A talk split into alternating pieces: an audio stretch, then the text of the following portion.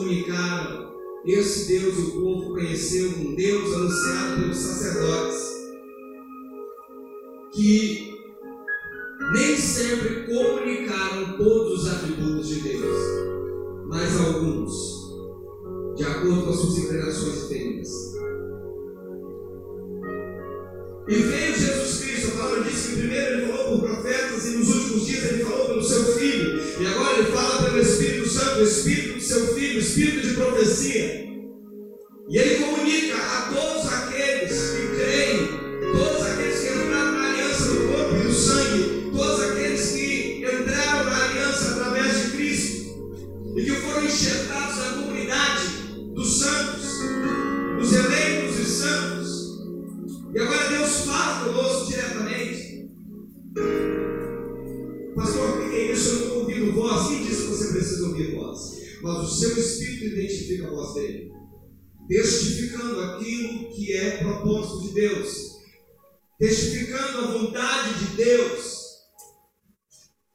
Tanto que há muitos conflitos dentro de nós.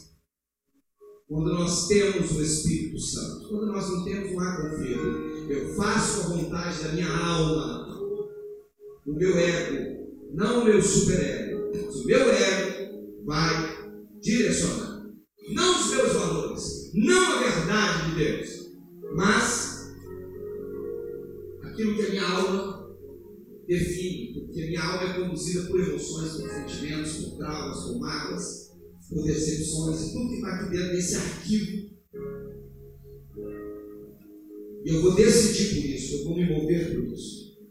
Mas eu entendo, quando nós cantamos esse louvor, por exemplo, deixou as 99 e foi em busca da perdida. Nós somos improváveis, esses perdidos somos nós. O perdido.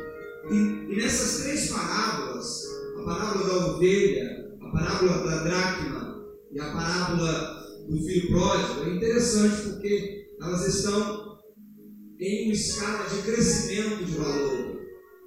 Primeiro ele fala de um animal que se perdeu e um bom pastor confrontando os fariseus. Aqui, ele não estava só falando da missão dele, ele também estava dizendo: vocês vão atrás de uma ovelha perdida, que é um animal, e vocês voltam jubilosos, é uma bênção, vocês recuperarem um animal que se perde.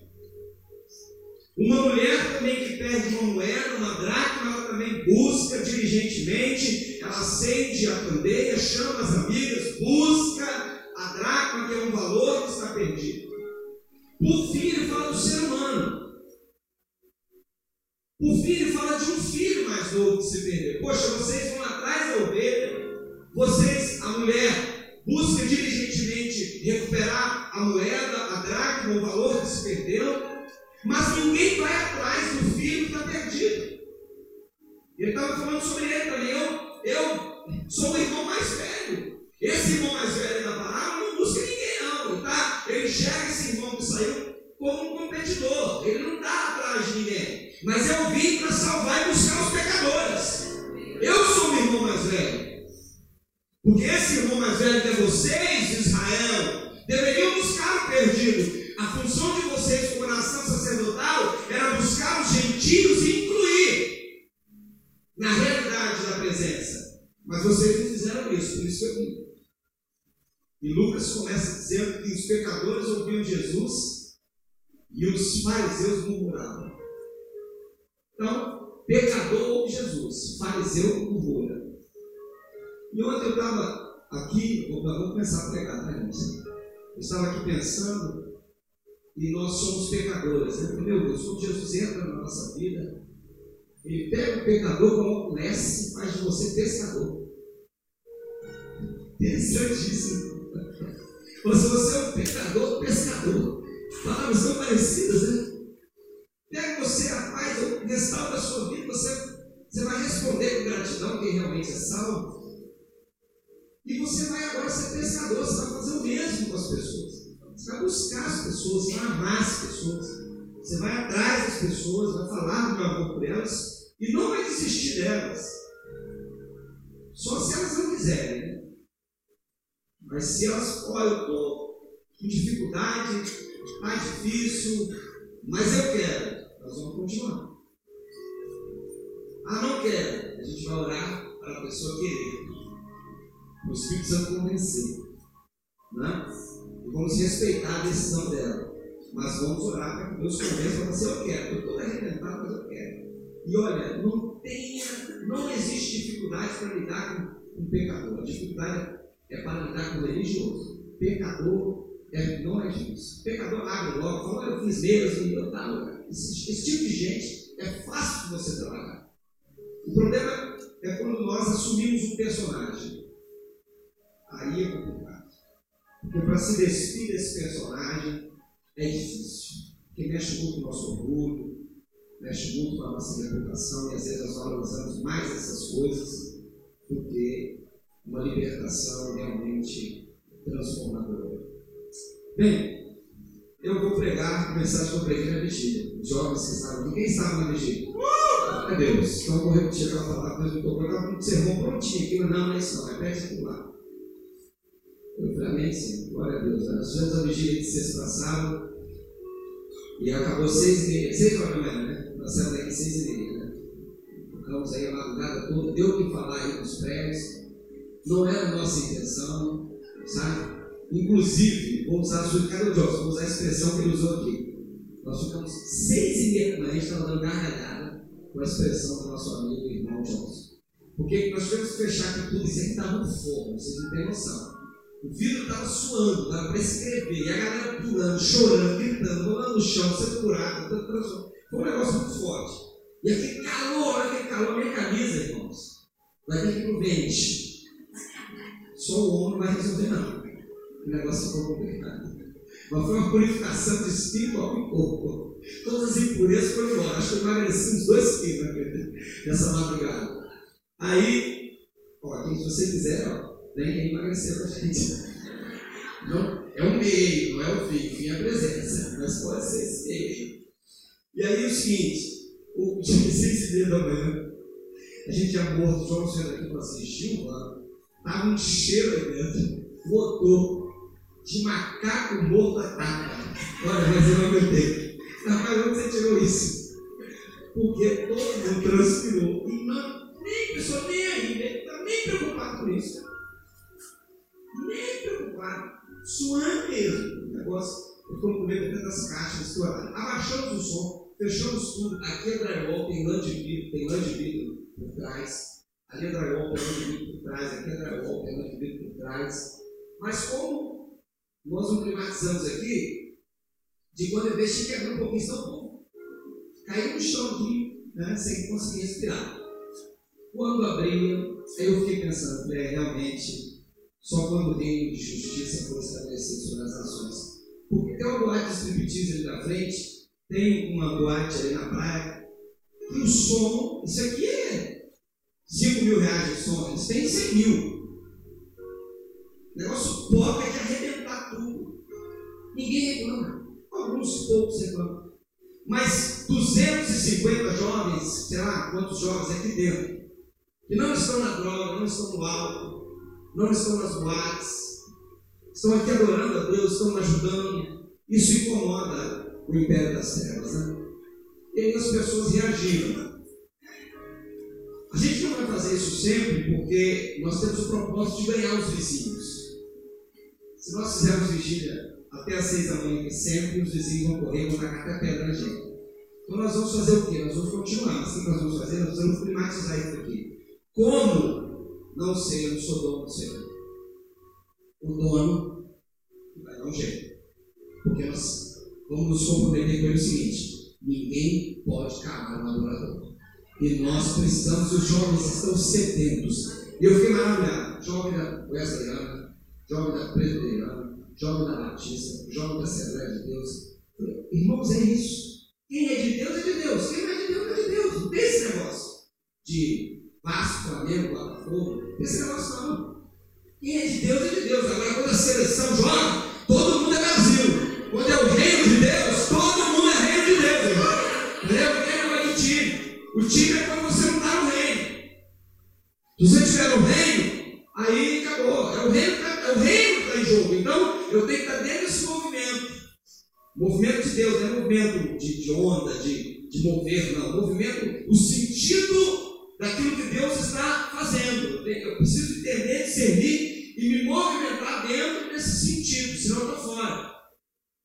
Então, quando é o reino de Deus, não tem esse negócio de placa, ainda que nós respeitamos todas elas. Todas têm uma contribuição para o reino de Deus. Igrejas históricas entregaram para nós esse evangelho que nós conhecemos. Homens de Deus, pessoas de Deus, nossos amados irmãos da Assembleia de Deus, fervorosos, que oraram, que jejuaram para que nós pudéssemos, nesses dias, viver um despertamento espiritual. Nossos irmãos presbiterianos, presbiterianos que estudaram a palavra fundo para nos entregar uma teologia reformada. Então, nós somos gratos a todos esses grupos. Não existe separação, divisão no povo de Deus. Quando existe separação, quando existe divisão, não é povo de Deus. É, são crentes nominais. São pessoas que não entenderam. Tem gente que chega ao ponto da loucura de pensar que o livro da vida é o rol de membros da sua igreja. Então, ninguém mais aguenta isso. As pessoas estão rompendo com isso, porque o povo, graças a Deus, está recebendo instrução, conhecimento de Deus. E vou dizer, hein, a juventude vai botar esse país de cabeça para baixo. Já começou a fazer isso no judiciário, os homens de justiça que estão se levantando nessa nação são homens novos. Hoje estamos colocando juízes novos, promotores, juízes, e é difícil passar alguma coisa errada na primeira e segunda instância. O problema vai estar na última. Porque a gente, ó, antigo, mas a galera nova que tem ideal, a galera está resistindo. A galera está resistindo. Então Deus está começando uma reforma nesse país. Ainda que seja difícil de acreditar e de enxergar, Está começando. Está começando, porque há muitos que não suportam mais essa situação que está. E entendem que o Brasil é um lugar de Deus e que Deus tem planos para o Brasil e esses jovens estão se levantando para fazer a diferença. Amém? Você acredita? Eu acredito. Glória a Deus. Amém. Abre sua Bíblia aí, fazendo favor. Em 2 Samuel, capítulo 6. Segundo Samuel, capítulo 6.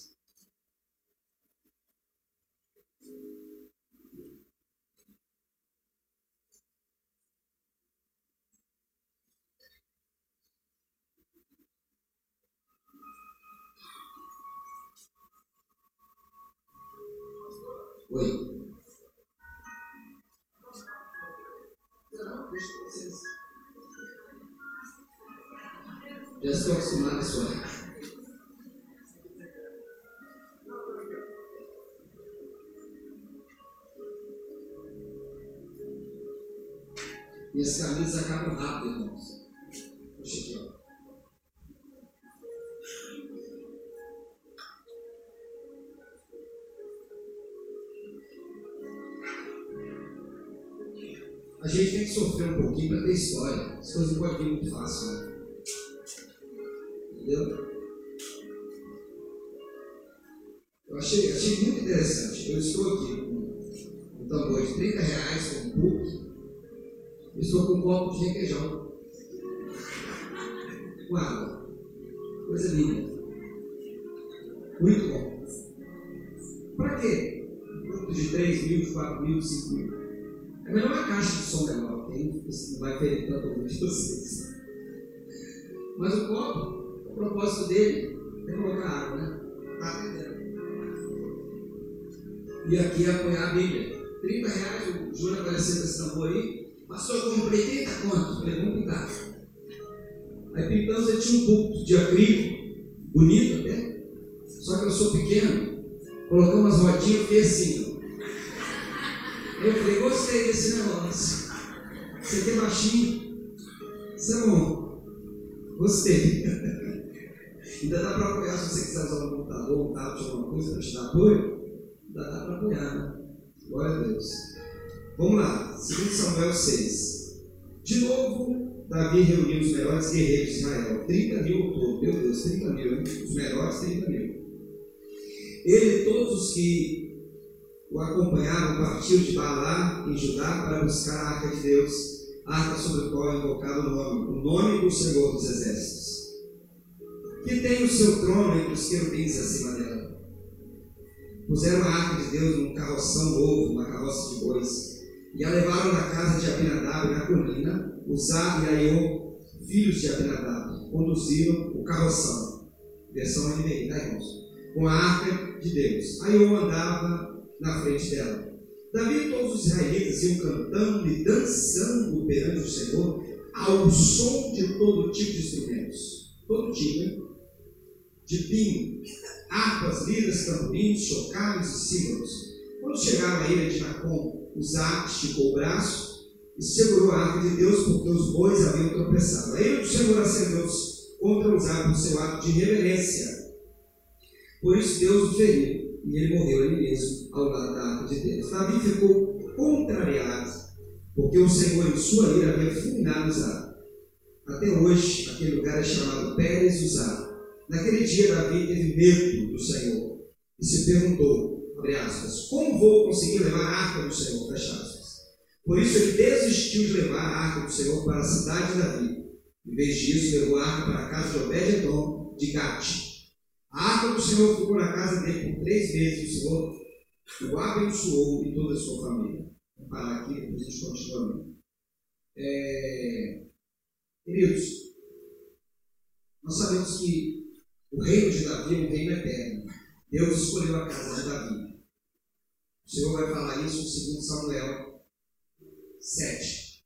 Vai confirmar a casa de Davi, vai dizer que o reino eterno será entregue será governado por um descendente de Davi. A casa de Davi foi escolhida. Davi era um homem sensível a Deus, nós sabemos. Davi amava a Deus, ele não amava as coisas. Davi teve tudo, mas o coração de Davi estava em Deus. Tanto que quando Davi pecou, não foi justificar o erro dele, não foi é, querer preservar o que ele havia adquirido, mas ele disse: pode me retirar tudo menos o teu espírito. Eu quero a tua presença.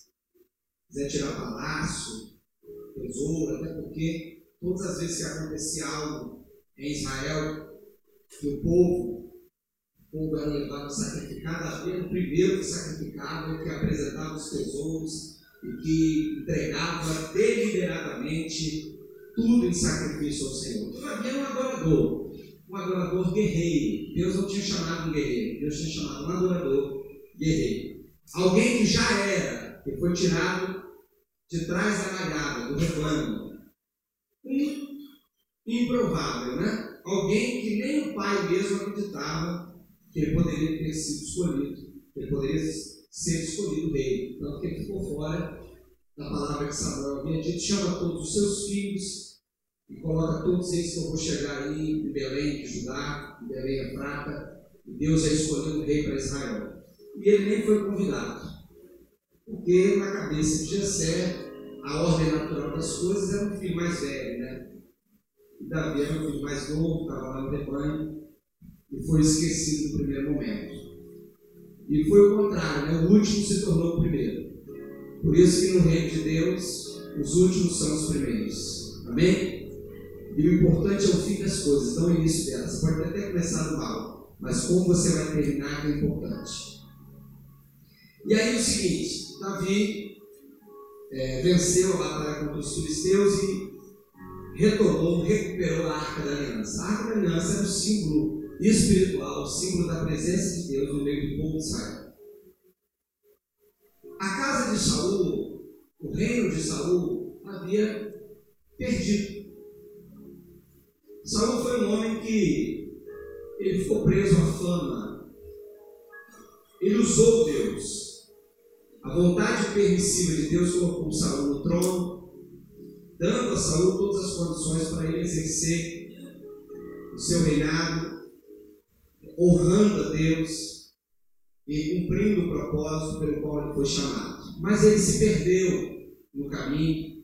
Nós já podemos identificar isso desde o início as inclinações dele, mas ele se perdeu, ele tinha uma necessidade de reconhecimento muito grande, achou que poderia fazer aquilo que Deus não havia pedido e o que Deus pedia ele não fazia.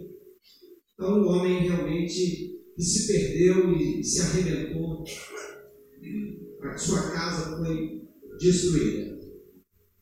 Deus havia escolhido Davi, Davi estava retornando a arca, tinha vencido a batalha, e Davi fez o seguinte: Davi fez um, um carro de bois, um carroção. Novo. Imagine que esse carro de bois, pelo zelo de Davi, era algo assim lindo, maravilhoso, extraordinário. Deve ter usado as melhores madeiras, deve ter usado tudo melhor, deve ter colocado os melhores bois para puxar esse carro. E colocaram a arca da aliança sobre esse carro. E pegaram dois levitas, Aion e Uzá, colocaram um de cada lado, os bois puxando, certamente alguns levitas na frente, esses dois, um de cada lado. Em um determinado momento, a carroça deu uma balançada, a arquia caiu, Isaac colocou a mão. Ele foi rasgado, as suas entradas saíram. Ele tocou ali na arca da aliança. Bem, Davi fez isso com as melhores intenções. Ele não estava apresentando algo ruim, ele só estava apresentando algo diferente daquilo que Deus havia pedido. Porque já havia toda a orientação de como a arca deveria, deveria ser carregada. Mas Davi, nesse momento, foi mal assessorado ou foi soberbo e não ouviu o conselho dos, dos levitas. Mas toda a instrução já estava em Levítico, toda a instrução já estava em Êxodo. Havia toda a instrução do Senhor para se carregar a arca. A arca se carrega nos ombros. Deus separou uma tribo para isso, separou famílias para isso. E ele faz um carro e fazendo um, paralelo, aplicando essa palavra para os nossos dias, o que eu entendo? Eu entendo que nós estamos construindo coisas para colocar a presença de Deus. As pessoas estão construindo sistemas, estão construindo é, coisas, estruturas, achando que isso pode levar à presença de Deus, achando que isso pode carregar a presença de Deus. E muitos estão ao redor, mesmo sendo sacerdotes, e estão tocando estão se movendo de forma errada, estão tocando no santo e estão sendo arrebentados pela própria unção.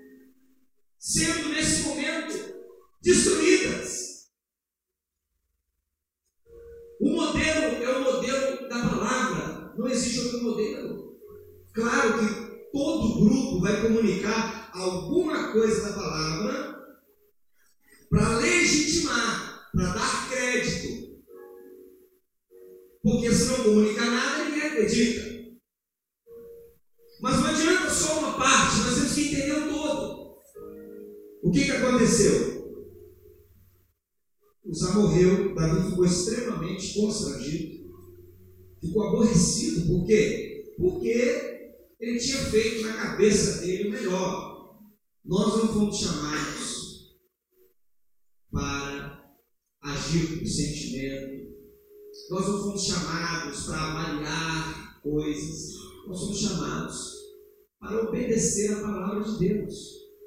Não tem outra. Não é assim, ah, isso aqui eu quero, não quero. Não adianta. Ou ela se entrega total, ou ela está em ascensão para uma entrega total, o objetivo alvo é uma entrega, uma rendição total, ou nós vamos comunicar cristianismo somente. E cristianismo tem várias vertentes, tem várias linhas e etc. Nós temos que comunicar a palavra. A Bíblia não é o fim das coisas, a Bíblia é o meio, o fim é a presença, é Deus. Tem gente que fala assim, olha, tudo é a Bíblia, eu vou ficar só com a Bíblia. Você pode ficar com a Bíblia, não tem Deus. O propósito da Bíblia é você conhecer Deus, se relacionar com Deus, porque ela fala de Deus, dos atributos dele, de sua natureza.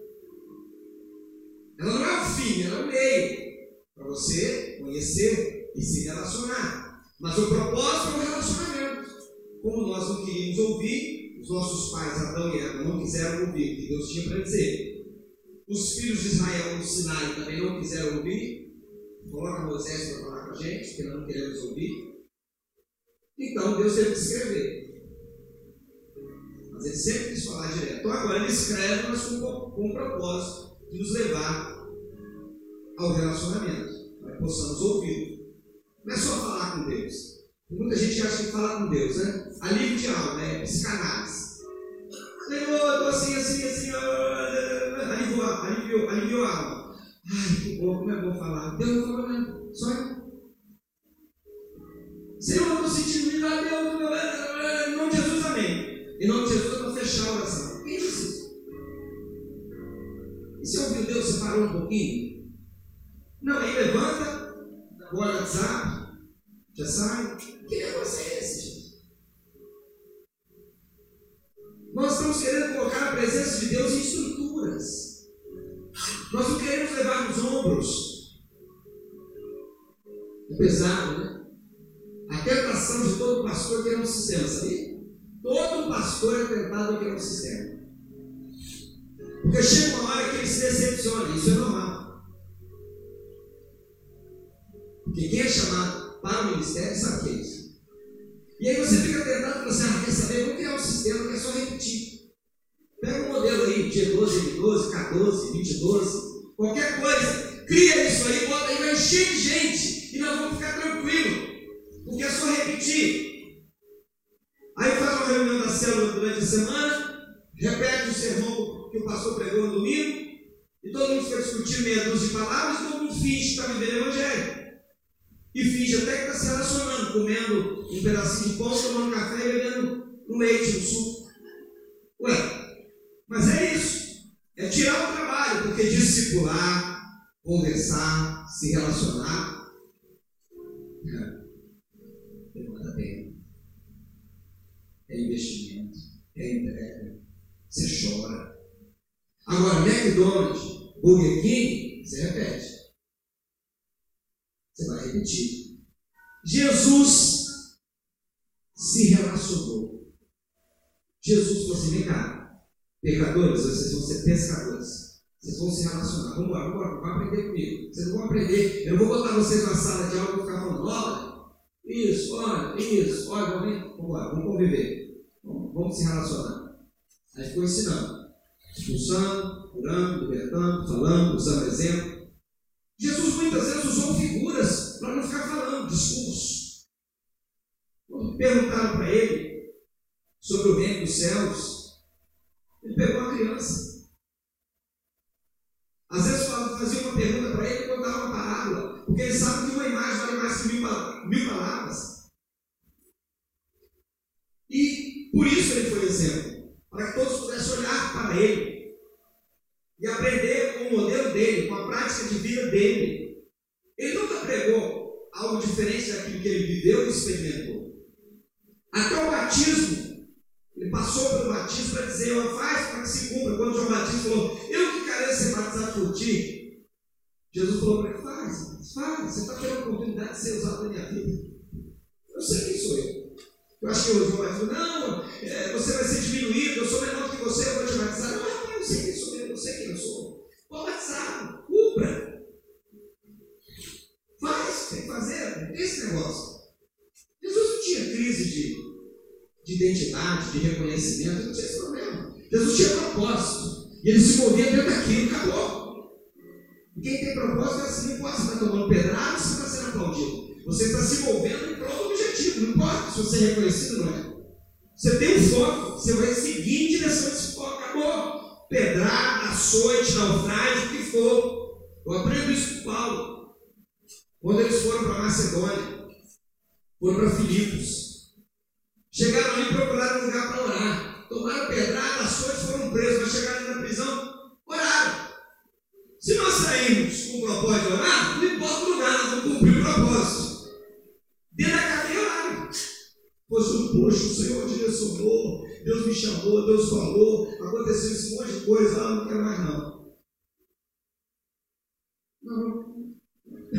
Nós fomos lá perto do rio para orar. Chegou lá, tinha Lídia lá. Ganhamos ela para Jesus. Depois veio aquela mulher com espírito de adivinhação, aquela jovem. Nós repreendemos aquele demônio. E eu vou dizer uma coisa para você: aquele demônio que estava na boca daquela jovem falava, servos do Deus vivo, se fosse muito evangélico, eu ia dizendo, ó, de Deus. Ó, oh, reconheceu. Sou de Deus mesmo. É de Deus. E Paulo olhou e falou assim: você está arrependido, demônio, em nome de Jesus. Ela, pum! Aí os camaradas perderam a fonte do grupo deles e entregaram Paulo e Silas. Mas se fosse hoje, o nosso discernimento de hoje é de Deus. Aí, ó. Gente, olha que loucura. Eu falo assim: se Deus estiver te elogiando, cuidado com esse profeta. Cuidado com esse negócio, Deus fica dando elogio. Meu servo, eu te abençoo, eu sou contigo, você é a última bolacha do pacote da terra. Você, ó, você cuidado com isso. Agora, se alguém falar assim, você está ruim, você precisa melhorar, você precisa se entregar mais, isso é de Deus. Isso é de Deus, hein? Mesmo você não for, meu irmão, você pode ter certeza que está mais para isso do que para elogio, porque eu não Deus elogiar ninguém. Porque nós somos muito ruins quando nós somos bons. Aconselho-te que compre de mim outro roubado no fogo. Ainda disse no final, ó, esse estou a porta e bato. Se alguém ouvir minha voz aí, ninguém está ouvindo até agora. Que alguém ouça e aí alguém abre a porta, eu vou entrar. Porque nessa igreja dos últimos dias eu estou lado de fora. Estou batendo a porta. Se alguém ouvir, abrir, entrar. Porque ali no versículo evangelístico. Ali está falando da situação da igreja. Mas está vendo despertamento. Tem gente que está ouvindo. Depois de Jesus bateu muito. Eles estão ouvindo. Ah, Senhor, e já tomou tanta pancada. E você já falou assim: Meu Deus, deixa ele entrar, porque a gente não vai dar nada, não. Então, a ele está entrando. Ele está entrando estabelecendo que é dele. Aí está destruindo. Hoje o trabalho da igreja hoje é mais desconstruído que construído. Que é tanto lixo que colocaram na nossa cabeça o nosso trabalho hoje é mais desconstruído que construído. Nós somos mais para desconstruir que construir. Porque é muita porcaria, é muito lixo daqui. E nós estamos retirando, o Espírito está retirando, para construir os, a partir dos fundamentos apostólicos, não de Roma, dos apóstolos de Jerusalém. Amém? Aí, aquela coisa toda, Davi entendeu que estava errado, ficou quietinho. Não dá para a gente ir lá para a cidade de Massacre, não. Vamos colocar na casa de alguém até a gente entender o que tem que ser feito. Pegou, colocou na casa de alguém três vezes para entender e identificar o que precisava ser feito. Lá na casa de Obed-Edom, o negócio prosperou. Presença de Deus, né? Eles reconheceram, honraram, aí quem honra, recebe. Quem não honra, não recebe. Você recebe, você recebe a unção você honra. Marcos 6 diz que Jesus realizou poucos milagres. Não pôde, não pôde realizar grandes milagres Porque eles não criam nele. Não pôde, não é assim, ele não quis. Não pôde. Porque eles não reconheceram. Honra e reconhecimento. E quando você reconhece, você acredita, você exerce fé. Então, como eles não honraram, porque conheciam José e Maria e Jesus, poucos milagres ele fez. Curou poucos enfermos, diz lá em Marcos 6. Curou poucos enfermos. Aí colocaram a arca na casa de Obededom e depois Davi falou assim: tudo bem, vamos levar agora a arca para a cidade, cidade de Davi, parte antiga de Jerusalém. E foram subindo. A cada seis passos, sacrifício. A cada seis passos, sacrifício. Eles entenderam. É assim que nós nos movemos. E o, a presença, o rei e a presença de Deus estava em um sentido. Quem estava naquilo que Deus estava fazendo naqueles dias estava nesse sentido, estava nessa direção. Tinha que entender isso e se mover dentro dessa realidade, porque é a presença que define a direção, sempre foi. Lembra da nuvem? A nuvem se movia, não era Moisés se movia, era a nuvem. A nuvem se movia, o povo se montava acampamento, seguia a nuvem. A nuvem parava. Então é a presença. Ok? O sacerdote tem a função de entender o mover da presença e comunicar ao povo o mover da presença e todos nós caminharmos juntos. Não é o sacerdote que dita, é a presença. E o sacerdote precisa ser sensível, por isso o sangue envolvido no polegar, para ouvir Ouve, pois, Israel, Deuteronômio 6, o Shema, parte mais importante da Torá para eles. As palavras do Senhor teu Deus, então ouça e se move dentro daquilo que Deus está fazendo. Não é tentar adivinhar, não é tentar fazer como se Deus estivesse querendo que a gente faça alguma coisa. Deus não está querendo que faça nada. Ninguém faz nada para Deus. Deus faz, a gente entra naquilo que Deus está fazendo. Aí a gente constrói. Mas constrói como? Ele através de nós. Mas primeiro, nós somos construídos por Ele. Aí beleza, estamos chegando aquela festa ali pulando e dançando e tal, tal, aquela coisa toda, aquela alegria. Gente, na presença de Deus. Como igual o pastor Marcelo falou ontem aqui. Às vezes a gente está num culto tão poderoso, e a gente fala assim, o céu desceu. Aí você, mas se a presença desse tempo fica ninguém vivo, todo mundo morre. Não tem como, gente. É porque Deus mata. Ele é tão santo ele é tão santo. Não tem como você resistir, subsistir na presença dele. Por isso que esse corpo vai, ser, vai precisar ser transformado, porque o corpo não se converte. Por isso que vai ser transformado. O espírito, sim, a alma é regenerada, mas o corpo não converte. Você já viu horrores se converter? Não existe isso. Por isso que a Bíblia diz: foge da aparência humana. Porque o humano não tem conversão para o humano. Se você der lugar, você vai cair na carnalidade. Não tem jeito. Você querendo Deus, amando Deus, adorando Deus, você vai cair. Então, resistir o diabo e fugirá de vós. A carne você foge. Você corre dela. Quando a mulher de Potifar apareceu na direção de José, sabe? Maratonista ele deixou para trás, gente. Pá, correu. Pá, desesperou, correu. A mulher tentou segurar assim, ficou até na mão dela, ela tentou dar um pulo assim. Tentou dar um pulo para segurar ele, mas ele deu uma carreira. E não teve jeito. E ela ficou oprimida, falou, puxa, eu perdi. E foi lá com o marido. E trouxe terrível. Mas ele era íntegro. Então, entre reputação e integridade, ele ficou com reputação. Ele poderia ter se relacionado com ela e manter a reputação dele. Mas ele abriu mão da reputação para ver a integridade. E o preço da integridade foi o calabouço.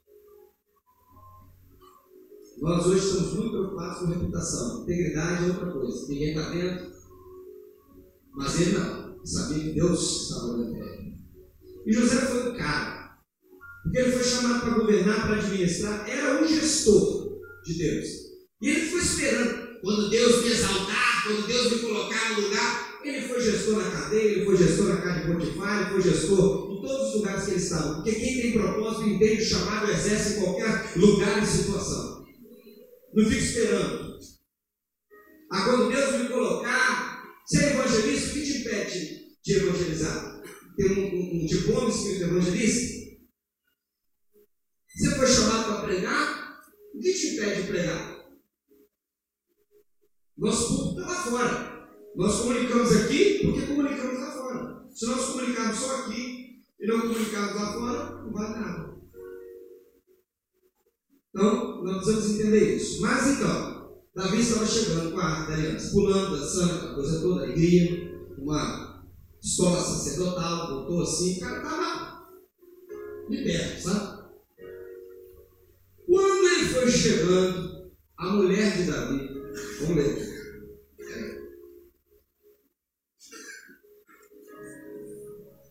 Dezesseis. Aconteceu que. Obrigado, meus universitários. Aconteceu que entrando a arca do Senhor na cidade de Davi, Mical, filho de Saúl, observava de uma janela. E ao ver o rei Davi dançando, celebrando perante o Senhor, ela o desprezou de seu coração. Mical não assim, ó, gente. Não.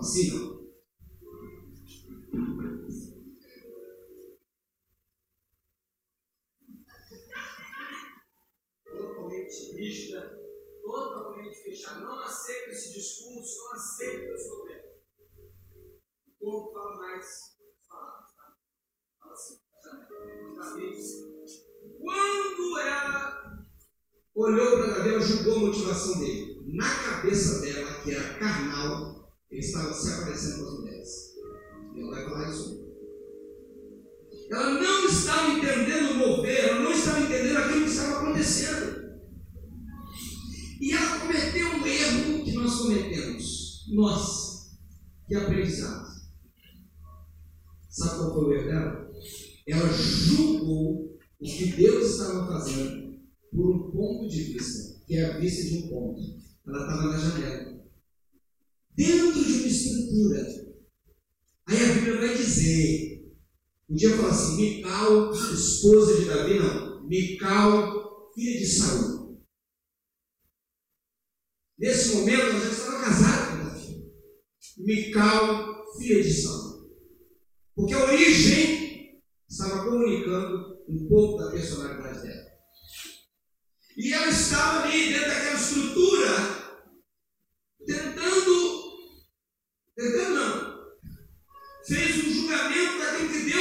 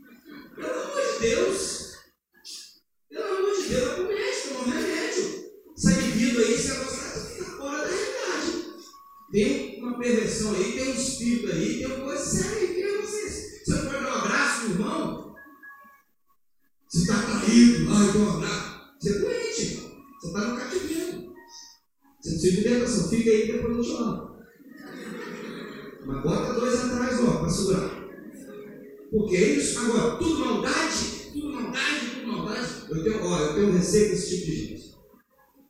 Não dá carona para ninguém, não faz não sei o que, gosta. Ah, é. Já vi muita gente falar isso e essa sim é a dificuldade da pessoa.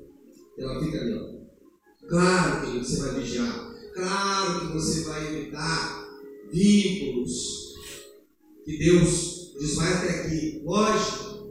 Agora, pelo amor de Deus, nós convivemos, nós vivemos em comunidade. Se o jovem aqui puder dar um abraço para o jovem, pelo amor de Deus. E nós vamos ter. Ei, Pai do Senhor, tudo bem?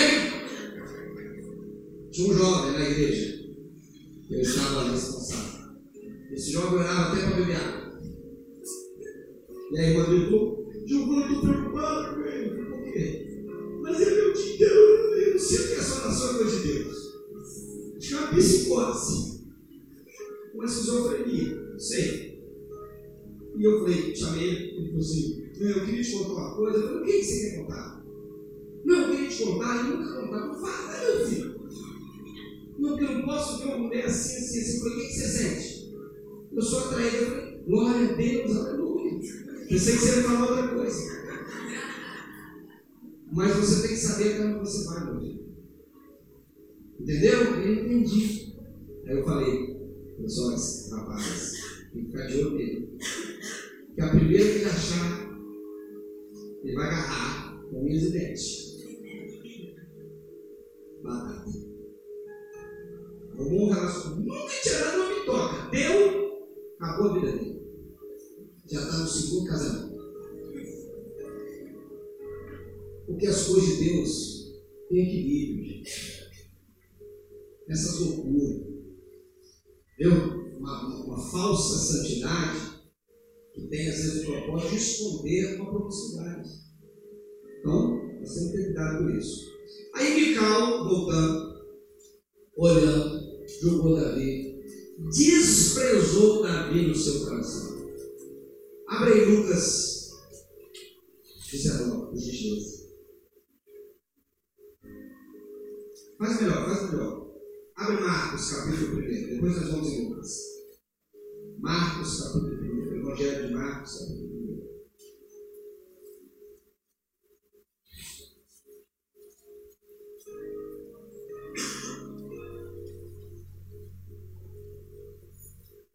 Verso 14.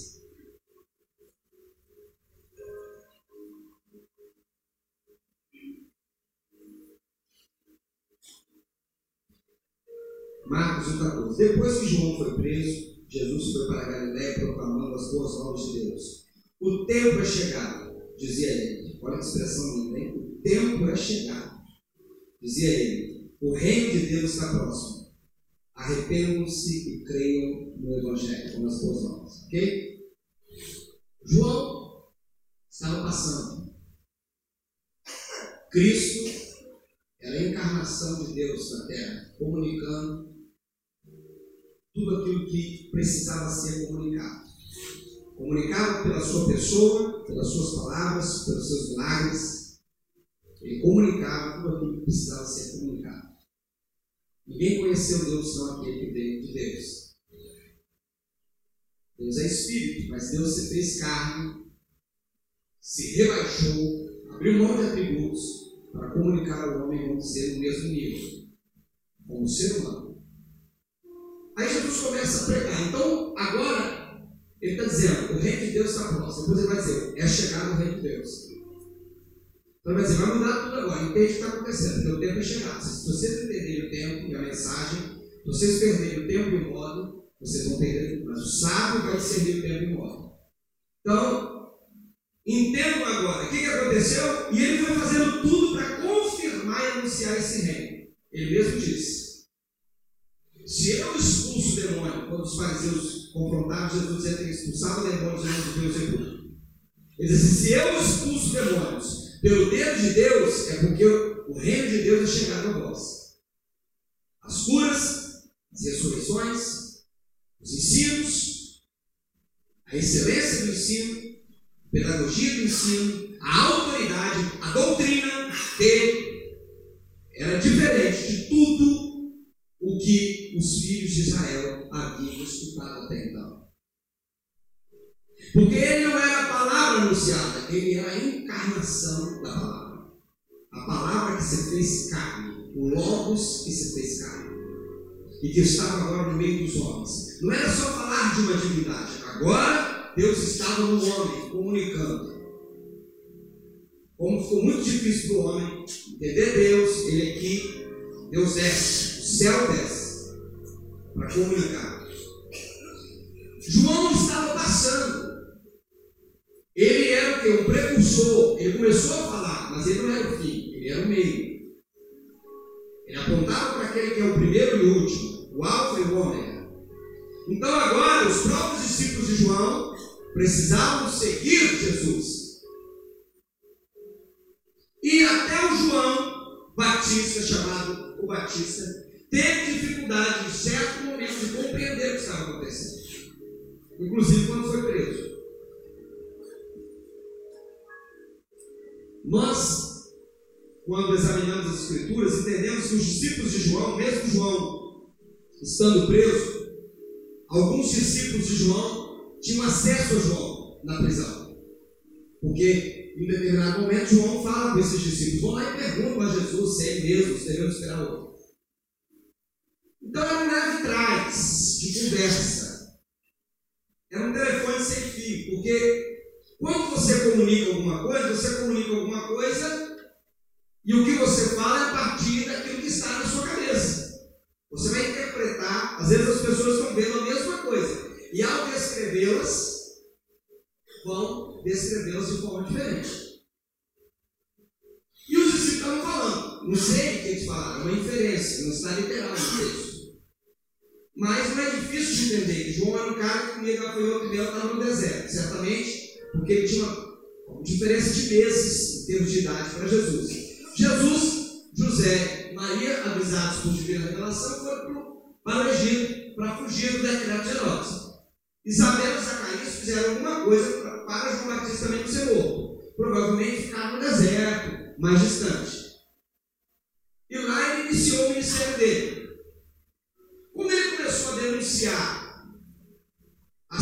Situação, o relacionamento de Herodes com a sua cunhada, ele foi preso. Porque sempre foi assim. Se, se existiu uma voz profética, o levante das trevas é para cessar aquela voz. É para fazer calar essa voz profética. Então, como essa voz profética denunciava uma imoralidade, e esse cara era referência, era exemplo para o povo Herodes, porque ele era um líder. E existiam herodianos, não era de Herodes antigos, mas do pai dele. Pessoas que seguiam, tinham Herodes o Grande por referência, porque ele tinha reformado o templo. E as pessoas tinham uma espécie de gratidão com ele. E os filhos carregaram um pouco. Então eles eram referências, eles eram modelos. E como que um cara que é modelo vive com a cunhada? Denunciava essa situação, essa aliança ilegítima. E aí prende o cara. Eu acredito que Herodes deve ter cogitado a hipótese de largar essa mulher.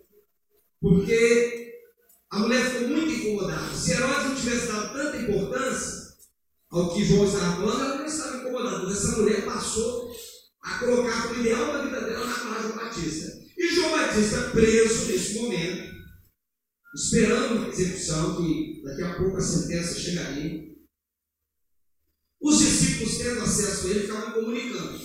Eu imagino, estou conjecturando, você aceita se você quiser, e falou assim: e aí, Jesus, como é que tá? Está fazendo? Primeiro, estou preso aqui, não vai me ajudar? Pode ter passado isso. Estou aqui, está pregando, estou aqui preso, poxa. Eu falei dele. Eu quero me dele, depois a senhora está comendo bebendo dos pecadores. Fecha as pessoas. Que? Está comendo bebendo dos pecadores. Mas eu fiquei no deserto comendo gafanhoto mel com roupa de camelo para anunciar a vida dele, agora ele vem come dentro pecadores. Isso pode ter mexido com a religiosidade dele. Pode, pode. Aí ele vai lá e manda. O irmão vai lá e pergunta, teve irmão. Isso não diminui, isso não diminui a importância dele. Mas por um momento a humanidade dele.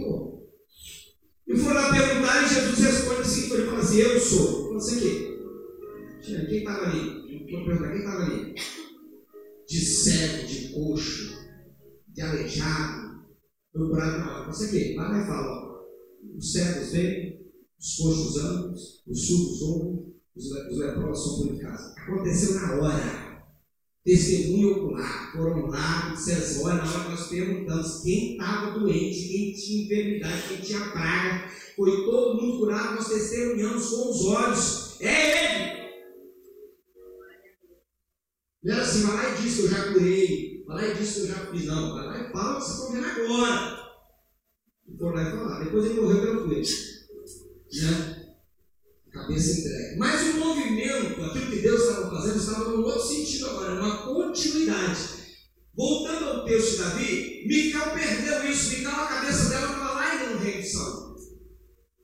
Na forma como Saul trabalhava. Então, hoje, as igrejas ficam discutindo o quê? Eu sou da reforma. Eu sou não sei de quê. Eu sou de Calvino. Eu sou de Lutero. Eu sou de Tertuliano. Eu sou de Fulano. Gente, é uma continuidade. Uma sequência. Nós precisamos hoje, 2018, século 21, discernir o que Deus está fazendo. E entrar nesse movimento de Deus. No sentido. Ah, mas Deus está mudando? Claro que não. É uma Às vezes nós estamos lá atrás. Mas não é lá atrás dos fundamentos, os fundamentos são inalterados. É lá atrás na liturgia, é lá atrás na forma, na cosmovisão, na perspectiva. E as coisas estão acontecendo e eu estou agarrado, olhando pelo meu ponto de vista, porque eu aprendi assim. Aí eu estou perdendo. Pastor, o que, você está falando? Abre no céu, por favor.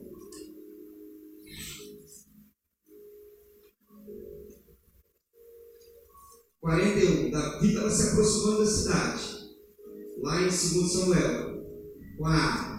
Mical estava olhando pela janela. Entenda uma coisa: não é momento de olhar pela janela, é momento de entrar pela porta. Porque janela você tem visão, porta é acesso. Você tem que caminhar, entrar. Deus está abrindo uma porta para nós entrarmos. Todas as coisas que Deus fez e fez de forma poderosa, Ele mostrou porta. Janela era ter a visão. Eu posso ter a visão e não andar na visão. Eu tenho que ter a visão e andar na visão. Eu sei que está dentro daquilo. Às vezes eu vou ficar na janela só assistindo. E estou fora. Estou só na janela olhando. Ah, acontecendo, é? Ah, estou vendo. E aí, você vai fazer o quê? Porque quem vê tem que responder. Nada nessa. Vai passar por você e você está fora.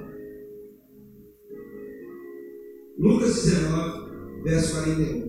Quando se aproximou e viu a cidade, Jesus chorou sobre ela e disse: Se você compreendesse neste dia, sim, você também, porque traz a paz, mas agora isso está oculto aos seus olhos. Virão dias em que os seus inimigos construirão trincheiras contra você, a rodearão e a cercarão de todos os lados. Também a lançarão por terra, você e os seus filhos não deixarão pedra sobre pedra, porque você, Jerusalém, não reconheceu a oportunidade que Deus lhe concedeu. Vós não reconhecestes o tempo da vossa visitação. Então não tem sentido em existir Jerusalém se Jerusalém está fora do propósito. Então vem Tito, no ano 70 da era cristã, cerca Jerusalém, Tito, comandante da décima legião de Roma, e destrói Jerusalém. Taca fogo no templo. Acaba com tudo. Queridos, se a nossa existência não é para glorificar a Deus, se a nossa existência não é para carregar a presença, nós não temos propósito de vida. Não há sentido na nossa existência. Então nós seremos lançados no fogo. Porque toda árvore que não der fruto será lançada onde? O fogo. Não vale nada. De que vale uma mangueira que não, não produz manga? De que vale uma jabuticabera que não produz jabuticaba? Nada, Porque ela não está cumprindo o propósito. Ah, mas ela está sombra, pastor. Mas ela não foi feita para dar sombra. Ela foi feita para cumprir o propósito. Mas aí também ensinaram para a gente o quê? Por isso que a desconstrução. Não, pastor, é salvação. Tá, salvação é o quê, gente? Sabe o que é salvação para as pessoas? Salvação é isso aqui, ó. Fui salvo. Ah, que bom. Vou esperar a morte. Você foi para isso que você foi salvo? As pessoas foram salvas para inutilidade ou existe um propósito? Jesus veio corrigir, resgatar e inserir de volta o propósito. Para nós sermos quem Deus queria que nós fôssemos. Aí as coisas perdem o sentido. Por isso está todo mundo brigando. Porque quando você perde o propósito, você fica igual o Mical. Ah, não gostei. Cantou aqui louvor, cantou aquilo. Ah, eu fiquei só sentado, eu devia ficar em pé. Ah, eu bati palma, eu devia bater. Ah, eu fiz isso. Ah, ele está quente. Ah, ele está gelado. Ah, não sei o quê. E o negócio está aqui, o povo está lá, e Davi com a arma, e está você para cá, e nós estamos ali. Dentro daquela estrutura que já está acabando, já está morrendo, já está ficando para trás. E Deus vai dizer, ei, olha o movimento, para cá. Ó. Tem, está entendendo? Olha o seu espírito, está entendendo? Virou a chave, virou, vai, vai, vai, vai. Nós estamos aqui, presos. Estamos discutindo. Aí vamos para o Facebook discutir, vamos para o Instagram, vamos para os debates, vamos para as coisas. Nós estamos perdendo tempo. Nós estamos dividindo. É o que nós estamos fazendo. Eu digo nós, estou falando na igreja. E eu, nós estamos inseridos, nós não somos perfeitos. E aqui não tem ninguém perfeito, e, e aqui nós não somos perfeitos, pelo contrário. Aqui é um lugar de gente ruim. Não seja uma exceção, por favor, senão você vai estragar a gente. Vou levar o pastor Neil, o pastor Neil, né? Neil é um camarada 10. Quem gosta de ouvir Neil, pode ouvir, Neil é um cara top. Neil falou assim: quando eu vou fazer reunião de novos membros da igreja, ele é punk. Eu falo assim: quem acha que a igreja Batista Betânia é uma benção? Eu disse: ah, eu acho. Então, nós éramos uma benção, nós somos uma benção sem você. Se você quiser vir para cá passar uma vez com a gente, seja bem-vindo. Se você quiser vir aqui uma confusão, oh, vai embora. Aí o coronel se levantou e botou. O coronel se levantou. Você não pode falar assim com a gente. Ele falou assim: coronel, você é lá fora. Aqui não. Aqui o coronel subiu. E o camarada abraçou e falou: Gostei de você, que você é um cara sincero. E esses caras dois rindo depois brincando, tá lá com ele. Mas é dizendo o seguinte: gente, por favor, não tem problema. Agora perdoa. Ou você nunca teve problema com a sua mulher? Ou com seu esposo? Perguntaram para a esposa de ligando: Você já pensou em separar dele? Ela falou: Separar não, mas matar várias vezes. Estão entendendo? Faz parte. Agora, perdoa, não dorme com a ira, não deixa o sol se pôr sobre a sua ira. Resolve te olhar, pô, você falou comigo aqui, que você tem falar diferente. Fiquei ofendido, você perdoa, perdoa. Dá um beijo, ó. Entendeu? Agora, achar que não, eu estou muito magoado, porque não sei o quê, não sei o quê, daqui a pouco você está nos remédios. Então, libera logo esse perdão, Charles O'Mai, deixa aí, e vamos ver a nossa vida, né? Aí tá bom, o que, que aconteceu para a gente finalizar com a nova? Foi o nosso limite.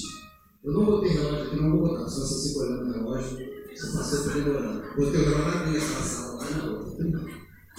Vamos botar um relógio digital. Falei, não, fazer isso não. Aí, o que, que aconteceu com o Mical? Mical desceu. Aí desceu e falou assim, ô oh, Davi, oh, meu bem, meu amor, não deixa aqui. Abraço. Que glória, a presença voltou, meu Deus, que restauração. Ai, meu Deus.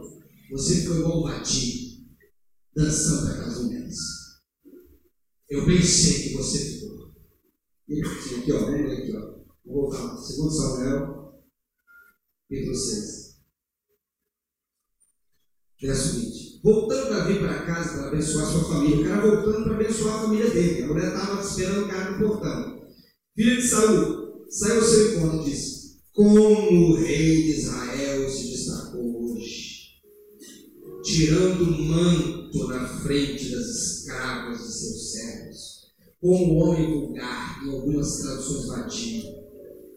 Mas Davi disse a Mical: Foi perante o Senhor que eu dancei. Pensa assim aqui, eu não fiz isso para me aparecer. A minha motivação estava exaltando a Deus, eu não, não tinha outra pretensão. perante aquele que me escolheu, aí também deu uma nela, os dois estão no peito, perante aquele que me escolheu no lugar do seu pai. Assim, quando me designou sobre, quando me designou soberano sobre o povo do Senhor, sobre Israel. Perante o Senhor celebrarei e me rebaixarei ainda mais, vou me humilhar ainda mais. Porque ela queria o seguinte: aqui você é da realeza, camarada. Que era tipo pai, né? Você é um top, você, você chega assim, igual todo mundo, você é igual todo mundo, rapaz. Que ter a cadeira para você aqui, ó. Aqui na frente, aquela cadeira vermelha ou azul, para você ficar mascando chiclete aqui na frente quando tem alguém que está pregando. Você tinha que ter um lugar de honra. Que pode fazer isso, você se igualou aos outros. Mas ele foi escolhido exatamente por isso. Porque ele não amava as coisas, ele amava Deus. Essa é a diferença. Tem gente hoje que só quer Deus para ter coisas. É gênio da lâmpada, estraga aí. Ele apareceu, eu quero isso, quero isso, quero isso. Atendeu? Bota para a lâmpada. Bota para a lâmpada aí que eu não quero mais não. Eu fico intrigado com esse negócio. Deus abre a porta para a pessoa, não vem na igreja mais, você não tem tempo. Eu vou orar para todo mundo ficar desempregado. Deus dá bênção, agora exalta ainda mais Deus. Não, agora eu recuo. Não tem mais tempo de ler, não tem mais tempo de orar, não tem mais tempo de fazer devocional, não tem tempo de nada. Eu, pastor, ora por nós que vou fazer o vestibular da UFS. Você ora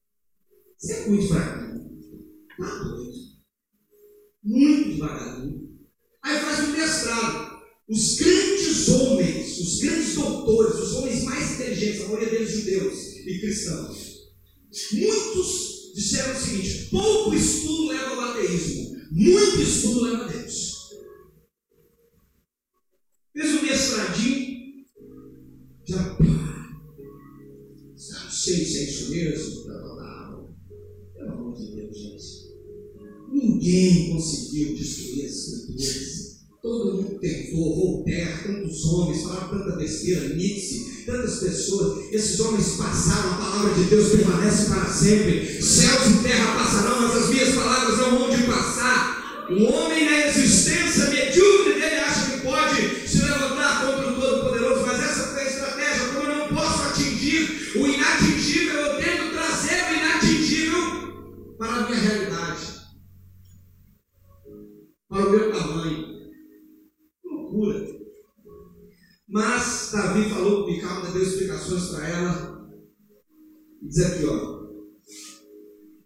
Mas serei honrado por essas escravas que você mencionou. Quer dizer assim, se você não me honrou como minha esposa, quero que você tenha me honrado, ter descido para me abraçar por uma vitória, por uma bênção que foi conquistada. Você me honrou, mas as escravas não me honraram.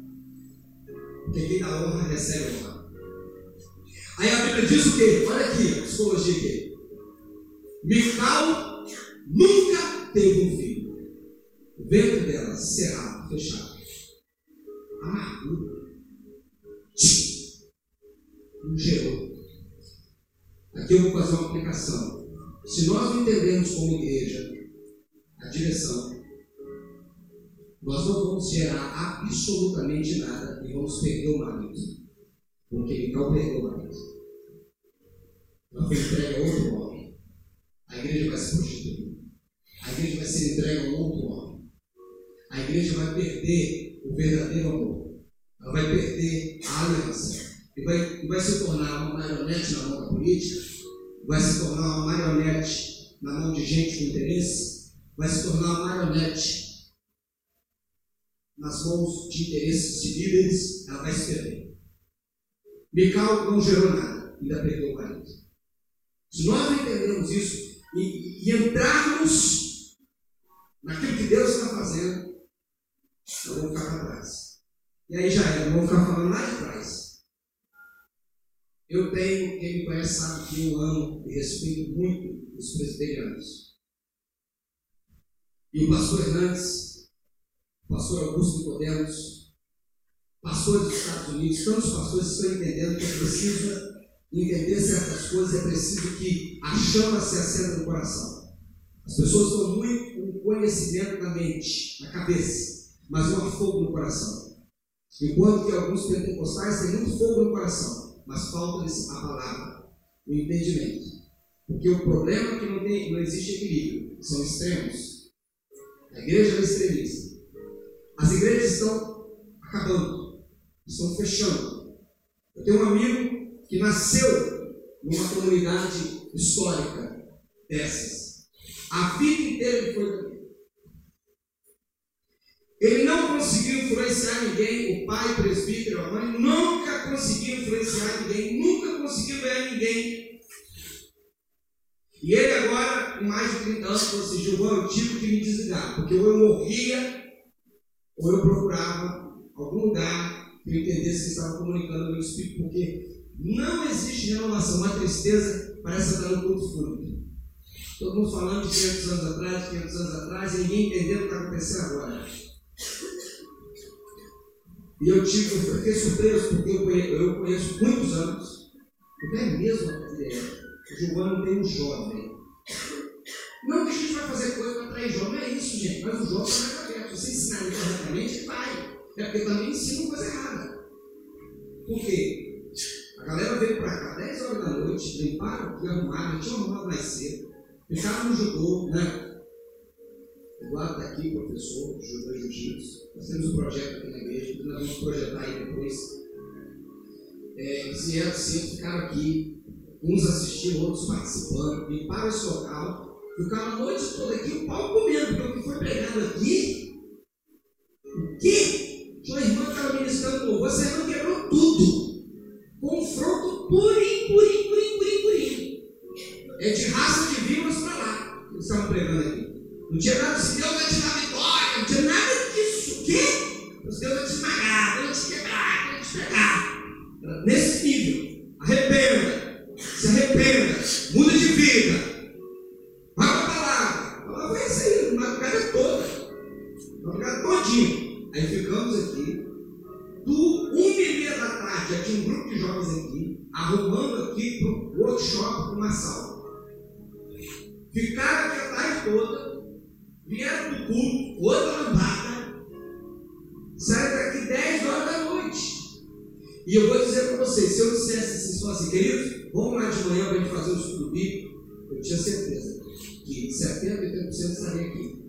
que não aqui é porque não puderam, ou estão, ainda não estão vivendo essa ativação. Mas a maioria aqui.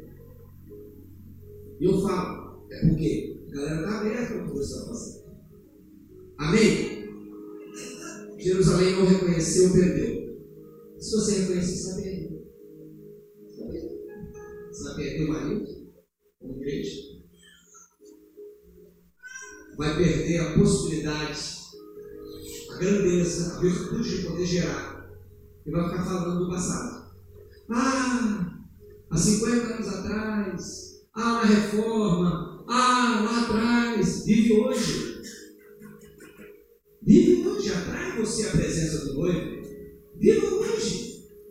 Deus não mudou, é o mesmo. Vamos fazer a diferença. Nós vamos construir a comunidade que nós queremos frequentar. Nós vamos construir a comunidade que nós queremos frequentar. Agora, é para todo mundo isso? Não, não é. Não vou enganar você, não é para todo mundo. Tem gente que vai querer só domingo à noite, o cultão. Você nunca vai nem falar com o pastor, não vai conseguir nem nunca falar com o pastor. Ele vai estar lá longe, igual Deus mesmo. Eu estou lá longe, lá, e estou aqui ouvindo, cumpri meu ritual, beleza, estou ali vivendo a vidinha, medíocre, dando uma ritualinha de um real, de vez quando na campanha de cobertor estou dando alguma coisa, né? E pronto. Vou para o céu. Ó, lê Mateus 25. Tá? Tive frio, tive fome, apartado de mim para o fogo eterno. Aí a pessoa falou, não, pastor, a salvação pela graça, Até as dois olhos. Estou nervosa, pelo amor de Deus. É verdade. E quem disse para você que quando Jesus está falando de galardão, de frutificação, ele está ignorando a salvação pela graça. Ele está dizendo que quem realmente é salvo responde, frutifica. Então, aqueles que foram para o fogo eterno, porque nunca foram salvos, porque nunca responderam. Viveram o evangelho do egocentrismo. Ok? Eu estou aqui, estou passando, o cara vai me pedir alguma coisa, eu vou passar longe. Eita, vou não, sai fora. Nós não estamos abrindo o carro nem para pegar o panfleto mais. Imagina se não tem. Já estou dizendo. Eu abro, sabe por quê? Essa pessoa está ganhando dinheiro. E se ninguém pegar, cinquentinho que ela está ganhando, ela vai deixar de ganhar. E o cinquentinho para ela, às vezes para você não é muita coisa, para ela é muita coisa. Amém? Cadê o ministério Dá para tocar o louvor aqui? Você consegue ficar mais cinco minutos? Você suporta mais cinco minutos? Cinco minutos só.